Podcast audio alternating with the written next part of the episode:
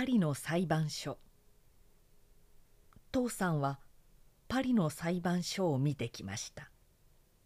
素晴らしい大きな石の建物でところどころに金を塗った鉄の門がありその前には万平が立って見張りをしていました。聞けばその裁判所の建物はずっと昔フランスの王様が住んだこともある古い王宮の跡だそうです。セーヌ川という川についてその裁判所の建物を一回りすると高く見上げるようなところに女神の石像が彫り刻んであります。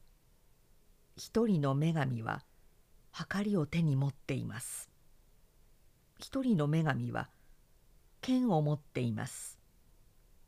あの計りと剣とは一体何を表したものでしょうか？